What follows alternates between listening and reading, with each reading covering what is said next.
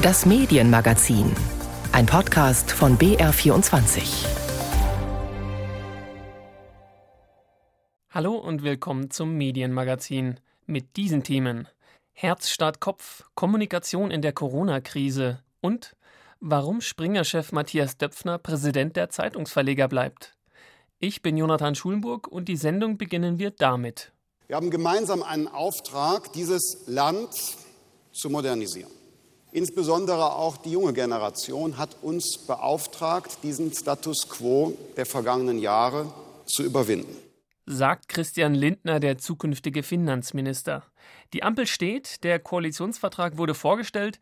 Wir wissen, was mit der Rente passieren soll. Idealerweise kommt der Kohleausstieg schon 2030. Es wird einen Mindestlohn von 12 Euro geben. Aber was steht eigentlich zu den Medien im Koalitionsvertrag? Die zukünftige Staatsministerin für Kultur und Medien kommt aus Bayern. Claudia Roth von den Grünen wird diesen Posten übernehmen. Bernd Oswald hat sich das Ganze genauer angeschaut. Freie und unabhängige Medien sind in einer Demokratie unverzichtbar. Sie sichern Pluralität und Vielfalt. So steht es im Koalitionsvertrag. Die Ampel bekennt sich klar zum Wert des Journalismus für die Gesellschaft. SPD, Grüne und FDP wollen sogar eine breite gesellschaftliche Debatte über den Wert freier Medien für die Demokratie anstoßen. Die Arbeitsbedingungen von Journalisten sind in den letzten Jahren schwieriger geworden. Zuletzt häuften sich die Fälle, in denen sie bei ihrer Arbeit behindert oder sogar körperlich angegriffen wurden. Deswegen freut sich die Deutsche Journalistinnen und Journalistenunion DJU besonders über einen Satz im Koalitionsvertrag. Wir setzen uns für die Sicherheit von Journalistinnen und Journalisten ein. DJU-Bundesvorsitzende Tina Groll. Das ist natürlich ein ganz zentraler Punkt unserer Arbeit, denn äh, wir haben es immer wieder und in der Corona-Krise nach Zuspitzung der Lage verstärkt, es damit zu tun, dass Journalistinnen und Journalisten bei ihrer Arbeit, äh, bei der Berichterstattung behindert werden. Sei es bei Demonstrationen von Querdenkenden oder von sonstigen Menschen, die irgendwie dem rechten Rand entlaufen sind. Doch auch die Behörden können Journalistinnen die Arbeit erschweren. Der Deutsche Journalistenverband DJV wirft speziell dem Bundesgesundheitsministerium und dem Bundeswirtschaftsministerium vor, Auskunftsverlangen der Presse nur noch stark verzögert oder gar nicht mehr beantwortet zu haben. Deswegen begrüßen es sowohl DJV als auch DJU, dass die Koalition für die Presse einen gesetzlichen Auskunftsanspruch gegenüber Bundesbehörden schaffen will. Tina Groll von der DJU. Und das wird es natürlich einfacher machen, kritische Recherchen auf den Weg zu bringen und vielleicht auch schneller voranzutreiben. Bisher war es so, dass in den vielen Jahren zuvor wir uns auch als Journalisten und Journalistinnen-Gewerkschaft vergeblich darum bemüht haben, die CDU-geführten Regierungen dazu zu treiben, ein Bundespresseauskunftsrecht zu schaffen. Ein weiteres Thema, um das in der Medienpolitik jahrelang gestritten wurde, räumt die Ampelkoalition ebenfalls ab. Sie will Rechtssicherheit für gemeinnützigen Journalismus schaffen. Das stärkt Redaktionen, die nicht gewinnorientiert arbeiten. Sie sollen in der Abgabenordnung als gemeinnützig anerkannt werden. Wer sie finanziell unterstützt, kann also künftig eine Spendenquittung bekommen. David Schraven, Geschäftsführer des Recherchezentrums Korrektiv, hat mit der Initiative Non-Profit-Journalismus jahrelang für den gemeinnützigen Journalismus gekämpft. Er glaubt, dass die Medienvielfalt in Deutschland davon profitieren wird. Ich glaube, in Bereichen, wo keine Vielfalt mehr besteht, wo Zeitungen verschwinden, wo die Märkte nicht mehr funktionieren, im lokalen Raum, wo Städte oder Dörfer ohne Lokalmedien sind, da wird Raum gefüllt, Leere gefüllt, Lücken gefüllt durch neue journalistische Angebote, die auf jeden Fall dazu beitragen, Demokratie vor Ort zu stabilisieren. Eine andere Möglichkeit, Journalismus in der Fläche aufrechtzuerhalten, sind staatliche Subventionen für Lokalzeitungen. Die Große Koalition hatte eine Presseförderung von 220 Millionen Euro geplant, wegen rechtlicher Bedenken aber wieder verworfen. Die Ampel will das Thema flächendeckende Versorgung mit periodischen Presseerzeugnissen nur noch einmal angehen und Fördermöglichkeiten prüfen. Genauer wird es im Koalitionsvertrag nicht. Annika Seel, Professorin für digitalen Journalismus an der Universität der Bundeswehr München, hat da konkretere Ideen. Ganz wesentlich ist aus meiner Sicht, dass eine solche Förderung staatsfern organisiert ist, beispielsweise durch gesellschaftlich repräsentative und pluralistisch besetzte Gremien und auch mit dem Wettbewerb vereinbar ist. Denkbar sind hier beispielsweise Aus- und Weiterbildungen im Innovationsbereich, die Unterstützung von Kooperationen verschiedener Akteure, aber auch die projektbezogene Förderung, wenn sie die genannten Kriterien erfüllt. Und das könnte nicht nur für die Presse gelten, sondern auch für andere wie rein digitale Anbieter. Die Krux bei jedem Koalitionsvertrag, es handelt sich um Ankündigungen. Deswegen will sich die DJU dafür einsetzen, dass die vielen Absichtserklärungen, die nun im Koalitionsvertrag stehen, auch tatsächlich in echte Gesetze fließen oder echte Maßnahmen und echte Taten, von denen dann die Journalistinnen und Journalisten hierzulande auch definitiv profitieren. Was sagt der neue Koalitionsvertrag über Medien und Journalismus? Bernd Oswald war das. Wir bleiben beim Thema Medienpolitik und schauen zum BDZV, dem Deutschen Verlegerverband. Dort war der Vorsitzende, Springer-Chef Matthias Döpfner, in die Kritik geraten. Bevor er sich von Bild-Chefredakteur Julian Reichel trennte, dem Sexismus, Übergriffigkeit und Ausnutzung von Schutzbefohlenen vorgeworfen wurden und immer noch werden, schrieb er eine private SMS. Der Inhalt Reichelt sei der letzte und einzige Journalist in Deutschland, der noch mutig gegen den neuen DDR-Obrigkeitsstaat aufbegehre. Fast alle anderen seien zu Propagandaassistenten geworden. Seltsame Worte für einen, der die Verlegerbranche vertritt. Es hagelte Kritik von allen Seiten. Doch am Mittwoch wurde auf einer Präsidiumssitzung klar, Döpfner bleibt an der Spitze des Verbandes. Sissi Pizza kommentiert. Das Präsidium des BDZV hat die Entschuldigung Döpfners für seine Textnachricht angenommen sagt aber in einer Erklärung gleichzeitig ein paar Sätze später, die Formulierungen seien, Zitat, selbstverständlich inakzeptabel. Ja, was nun? Die Diskussion um seinen Präsidenten habe dem Verband nicht gut getan, heißt es weiter, aber es gebe keinen Grund, die erfolgreiche Arbeit des Präsidiums in Frage zu stellen. Döpfner bleibt BDZV-Präsident. Kann man noch mehr herumeiern? Der Springer Vorstandsvorsitzende diskreditiert als Verbandschef den gesamten Berufsstand, auf den seine Produkte angewiesen sind. Denn ohne Journalistinnen und Reporter keine Zeitungen, keine Radio- und Fernsehnachrichten, keine Newswebseiten. Aber die Herrenrunde, es gibt genau eine Frau im Präsidium, glaubt auf den Springer-Chef nicht verzichten zu können. Er soll auch bei der neuen Ampelkoalition Lobbyarbeit machen. Dafür gibt es im Hause Springer eine ganze Abteilung die Förderung der Zeitungszustellung auf dem platten Lande, Geld für mehr Digitalisierung, eine stärkere Regulierung von Google, Facebook und Co. Das ist es, was der Herr über Deutschlands größtes Medienimperium für die Verlagsbranche durchsetzen soll. Dabei ist das, was er über seinen eigenen Berufsstand sagt, ja nur die eine Seite der Medaille. Viel schlimmer ist das, was dahinter steht. Döpfner verteidigt mit seiner SMS den damaligen Chefredakteur Julian Reichelt der seine Herrschaft über Bild und Bild TV dazu benutzt hat, alle Corona-Maßnahmen zu verurteilen und zu torpedieren, gegen Fachleute wie den Virologen Christian Drosten zu hetzen, Corona-Leugnern eine Plattform zu geben. Also die vielbeschworene Spaltung der Gesellschaft voranzutreiben. Und Döpfner hat auch lange an Reichelt festgehalten, als im Verlag längst bekannt war, dass fast keine junge, gut aussehende Praktikantin vor ihm sicher war. Er raunte von einer Verschwörung, von Ex-Mitarbeitern, die Reichelt wegmobben wollten. Geht's noch? Keine schützende Hand über, kein Verständnis für die Frauen, die zum Opfer des Bildchefs wurden. Einige Verleger haben aufgemuckt, die Großen der Branche wie Funke oder Matzak, aber auch die beiden Verlegerinnen der Nürnberger Nachrichten. Das Präsidium will weiter darüber diskutieren. Lange genug hat es geschwiegen. Es ist zu hoffen, dass die Causa Döpfner im BDZV nicht so schnell beerdigt wird ein oberster Vertreter der Print- und Digitalmedien, der solch diffamierende Worte wählt, sexuelle Übergriffe unter den Tisch kehrt und bösartige Kampagnen von Bild und Co. nicht nur duldet, sondern offensichtlich gut findet, der BDZV hat Besseres verdient. Sissi Pizza kommentierte den Verbleib von Matthias Döpfner an der Spitze des Verbandes der deutschen Zeitungsverleger. Wir hören es mittlerweile jeden Tag von Medien oder von Politikern. Lassen Sie sich impfen oder Abstand halten oder treffen Sie weniger Freunde. Die Corona-Zahlen sind aber trotzdem so hoch wie nie. Warum dringen diese Appelle nicht durch? Wird in Deutschland nur der Kopf, nicht das Herz angesprochen? Können wir mit den vielen Fakten und Regeln nicht so viel anfangen? Ich habe mir ein bisschen Hilfe geholt bei Maren Urner. Sie ist Professorin für Medienpsychologie an der Hochschule für Medien in Köln und außerdem Mitbegründerin des Online-Magazins Perspective Daily. Hallo, Frau Urner.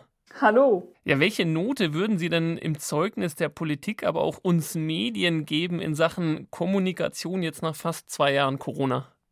Ja, da würde ich direkt mit der fast langweiligen Antwort wahrscheinlich beginnen und sagen, von ungenügend bis sehr gut ist alles dabei. Also da direkt schon das Thema Grautöne, was mir immer ganz wichtig ist, aufmachen, statt schwarz-weiß denken.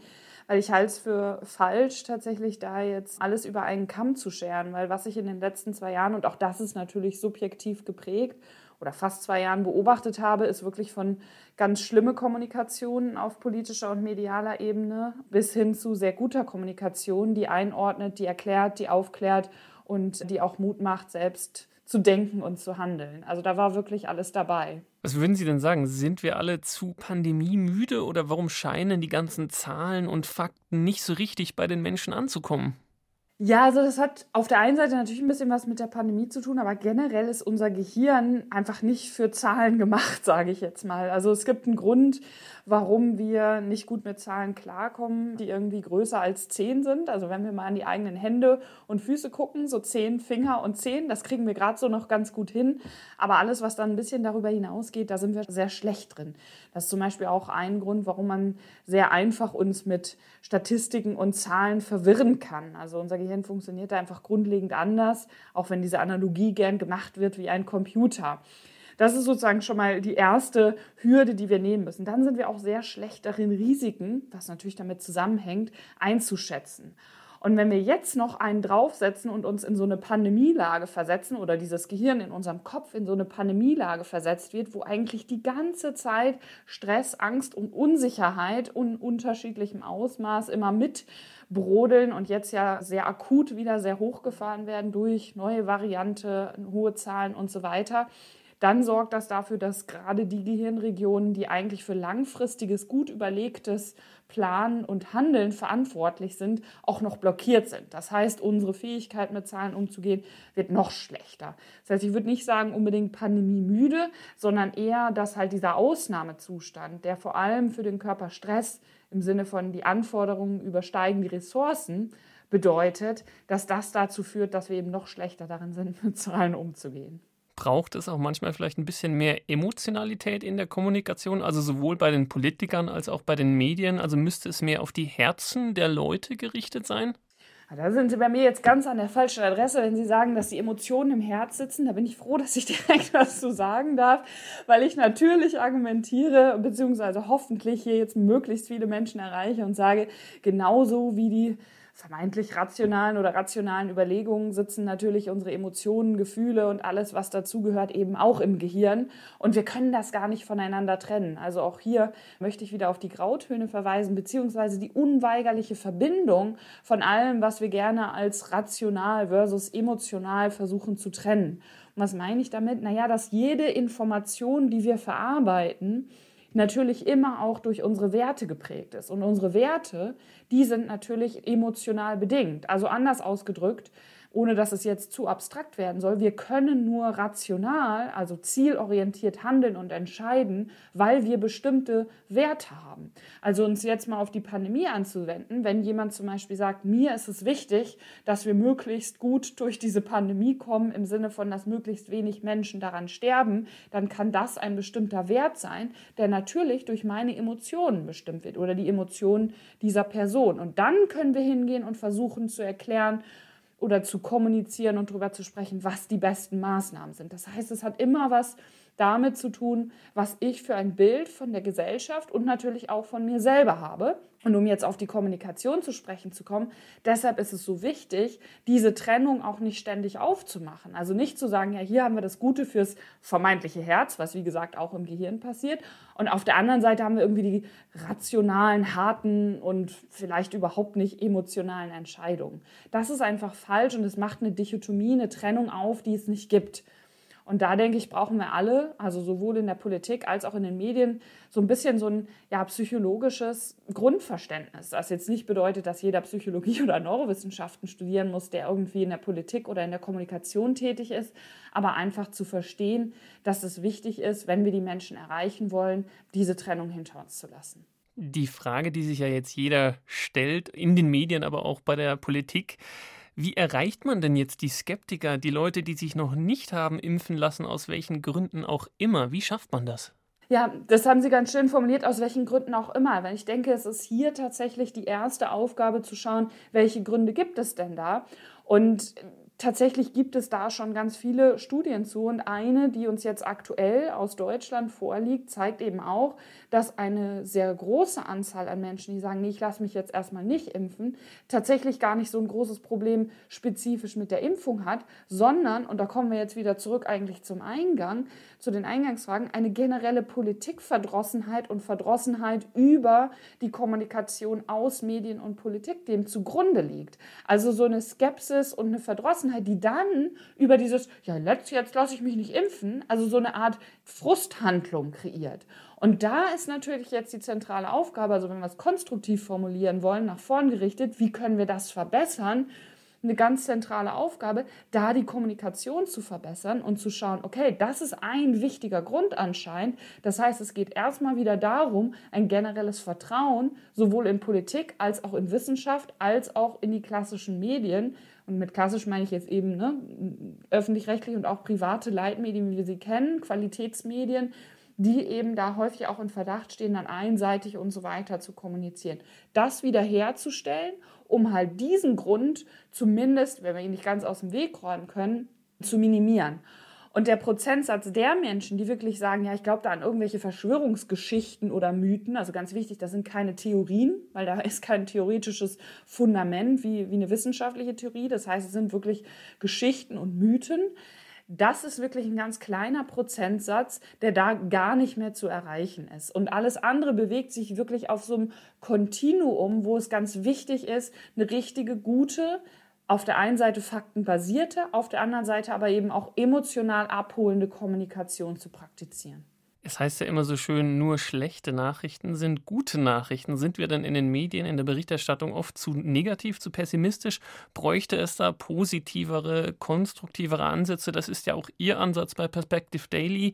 Wie sieht sowas konkret aus? Ja, die erste kurze Antwort ist ja, es ist zu negativ. Also rein faktisch tatsächlich gibt es zahlreiche Untersuchungen, die zeigen, dass die Welt in den Medien im Durchschnitt negativer abgebildet wird, als sie es sowieso schon ist. Also ganz wichtig, klar haben wir Probleme und Herausforderungen, siehe die aktuelle Pandemie.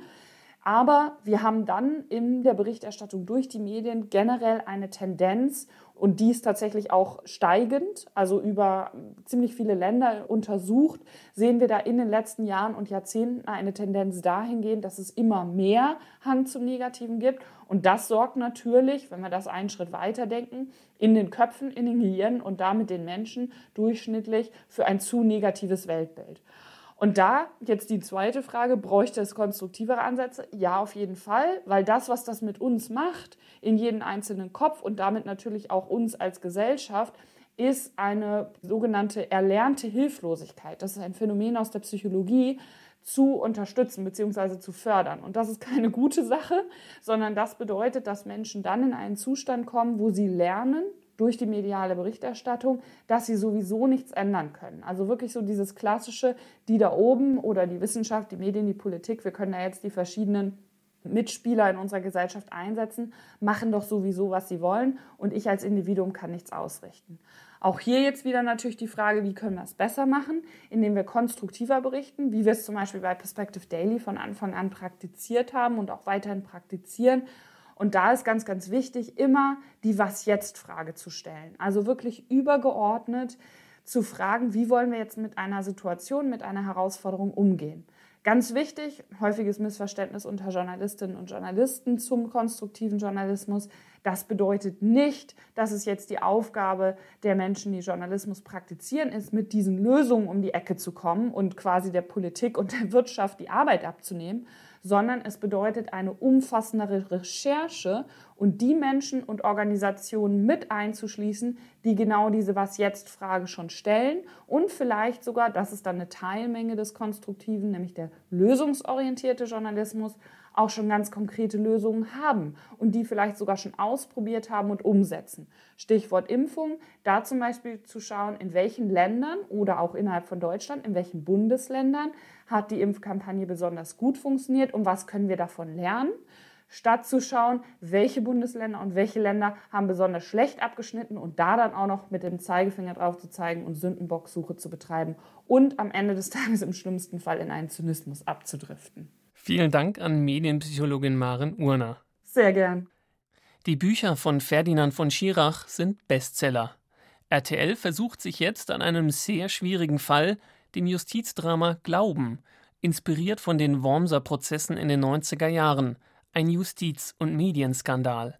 RTL produziert dazu nicht nur eine fiktionale Serie, sondern wertet das Thema multimedial auf mehreren Plattformen aus. Ein Trend bei den TV-Sendern. Angelika Knob über die Produktion Glauben und die Verwertungsstrategie von RTL. Ich habe Sie gestern in den Nachrichten gesehen. Im Tagesjournal, ja. Finden Sie es eigentlich richtig, an die Öffentlichkeit zu gehen? Ich denke, die Öffentlichkeit hat ein Recht Das zu erfahren. Unsinn. Wie bitte? Unsinn. Was denken Sie sich eigentlich? Sie sprechen für die angeblich objektivste Behörde der Welt. Ihr Wort hat Gewicht und was machen Sie? Sie verspielen es. Anwalt Schlesinger geht hart ins Gericht mit Staatsanwalt Cordelis. Der hat Anklage gegen 26 Bewohner einer Kleinstadt erhoben. Sie sollen Kindern immer wieder sexualisierte Gewalt angetan und sie dabei gefilmt haben. Schlesinger verteidigt den Gastwirt, in dessen Keller all dies stattgefunden haben soll.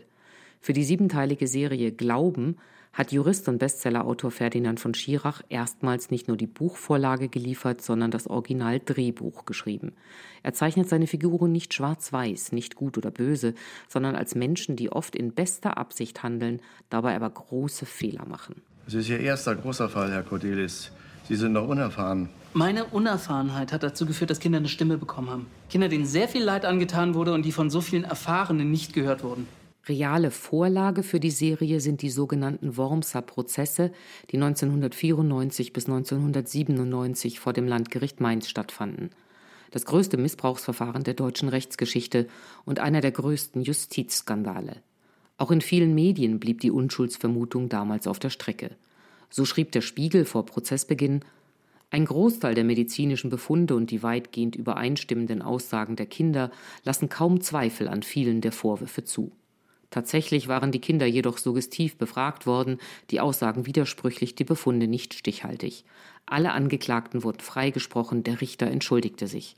Doch Familien und Existenzen waren zerstört. Von Schirach bleibt manchmal bis ins Detail an den Fakten, wandelt anderes ab und kleidet alles in eine erfundene Rahmenhandlung. Eine Mischung aus Krimi und Justizdrama, das die Konstantin-Tochter Movie und RTL Plus produziert haben. Doch es geht auch um die ebenso heftige wie flüchtige öffentliche Erregung, erklärt die verantwortliche Redakteurin Brigitte Konert bei einer Premiere vor Kinopublikum. Ich weiß noch, dass ich über diesen Skandal, über diesen Missbrauch erfahren habe, aber letztendlich, dass die Eltern und dass die ganzen Angeklagten eigentlich unschuldig waren, habe ich dann damals nicht mehr mitbekommen. Und das ist ja das Thema sozusagen unserer Serie auch, wie schnell dann auch Vorverurteilungen einfach passieren. Das Thema wird auf weiteren Plattformen umgesetzt. In einer Podcast-Serie bei Audio Now blickt Ferdinand von Schirach unter anderem mit der damaligen Gerichtsreporterin Gisela Friedrichsen zurück auf das Geschehen. Die Videodoku Empörung, der Skandal von Worms, zeigt, wie die Opfer heute noch unter den Folgen leiden. Die fiktionale Verfilmung Glauben, zweifach preisgekrönt beim Serienfestival in Cannes, versetzt das gesamte Geschehen in die heutige Zeit. Sascha Schwingel, Geschäftsführer von Vox, wo die Serie TV-Premiere hat, hält das für einen gelungenen Dreh. Wir leben im Hier und Jetzt und es ist ja durchaus spannend, die Medien so wie sie aktuell sind, zu nutzen für dieses Thema. Jetzt gibt es Messenger-Dienste, die ultraschnell sind und je schneller es wird, umso mehr heizt es gefühlt eine Empörung an. Textnachrichten begleiten immer wieder das Geschehen auf dem Bildschirm, gesendet von Beteiligten und einer Öffentlichkeit, die dem Staatsanwalt applaudiert. Die Richterin ermahnt ihn deshalb. Die Presse und die sozialen Medien interessieren das Gericht nicht. Sie sollten sich nach Ansicht der gesamten Kammer in der Öffentlichkeit zurückhalten, bis das Verfahren abgeschlossen ist. Wir verhandeln im Saal und nicht auf Facebook oder Twitter. Ein Beitrag von Angelika Knob. Wer sich die fiktionale Serie Glauben und die faktenreiche Doku kostenlos ansehen will, kann das am 1. und 8. Dezember auf Vox tun. Danach gibt es sie weiter nur im Premium-Abo auf RTL Plus. Und damit sind wir im Medienmagazin auch schon am Ende. Wenn Sie nichts von uns verpassen wollen, die Sendung gibt es in der ARD Audiothek oder überall, wo Sie Podcasts hören. Die Redaktion hatte Sissi Pizza. Bis zum nächsten Mal, sagt Jonathan Schulenburg.